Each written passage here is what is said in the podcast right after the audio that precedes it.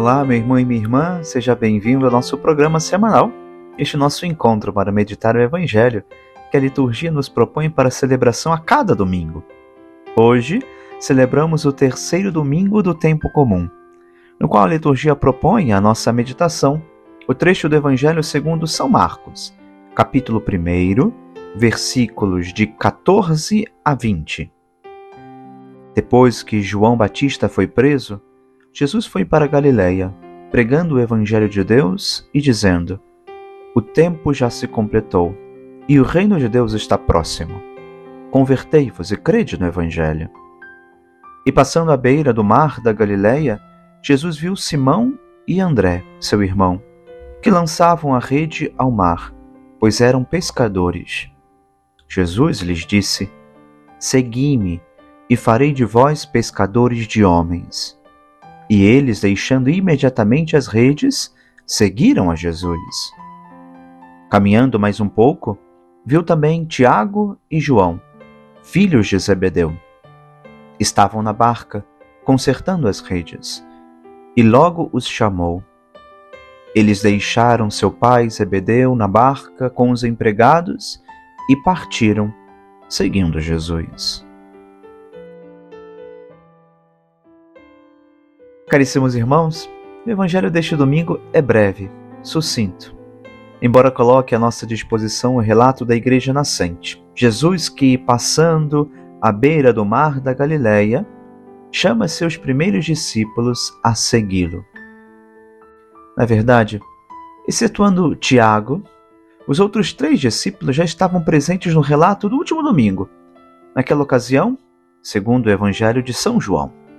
Hoje, estamos lendo um trecho de São Marcos, que é próprio do ano B, destacar a cada domingo, a cada celebração.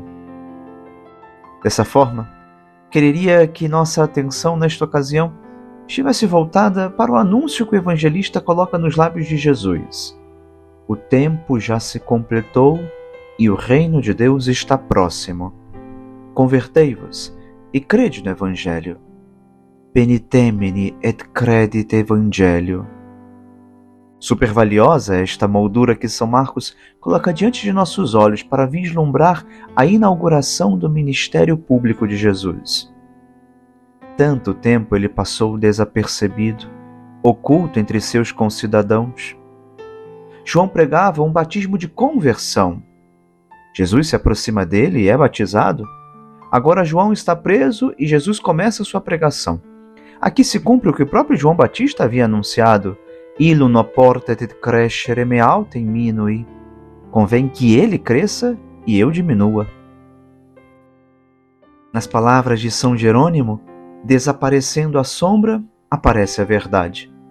São João na prisão, a lei na Judéia, Jesus na Galiléia, São Paulo pregando às nações o evangelho do reino.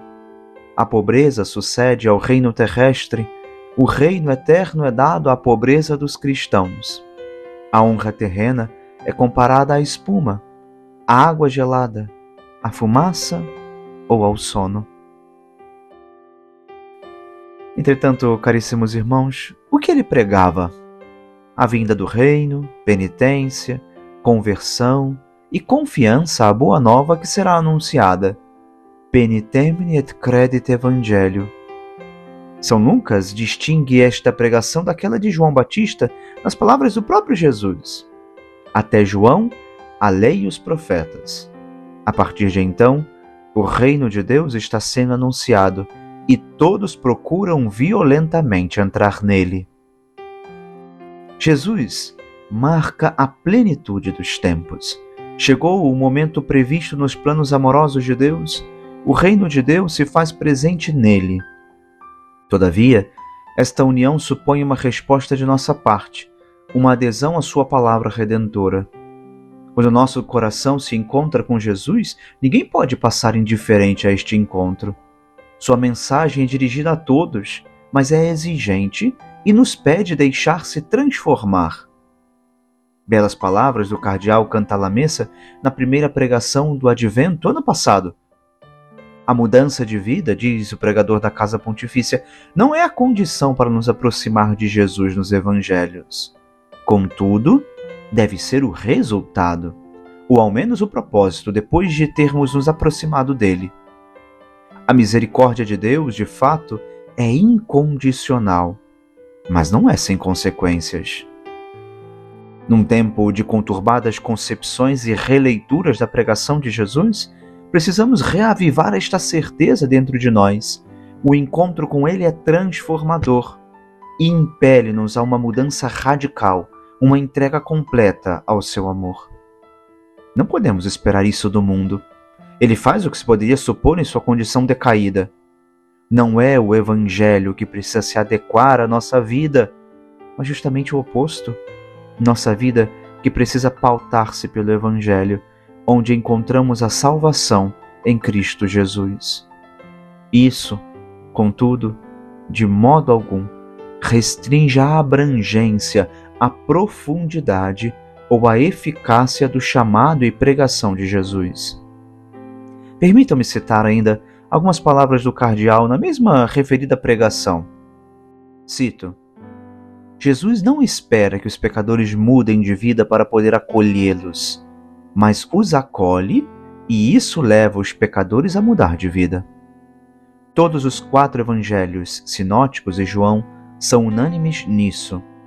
Jesus não espera que a samaritana ponha em ordem a sua vida privada antes de entreter-se com ela e até mesmo lhe pedir para lhe dar de beber.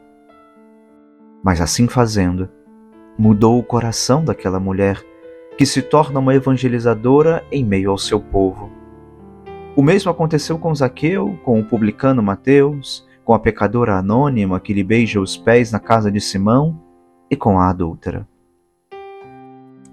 Por isso, caríssimos irmãos, neste ano que estamos iniciando, deixemos-nos encontrar por este olhar misericordioso de Jesus que nos convida a segui-lo, com a prontidão daqueles primeiros discípulos e com a decisão de tantos santos que abriram as portas de seus corações para a presença transformadora de Deus. Que Deus lhe abençoe e guarde, em nome do Pai e do Filho e do Espírito Santo. Amém.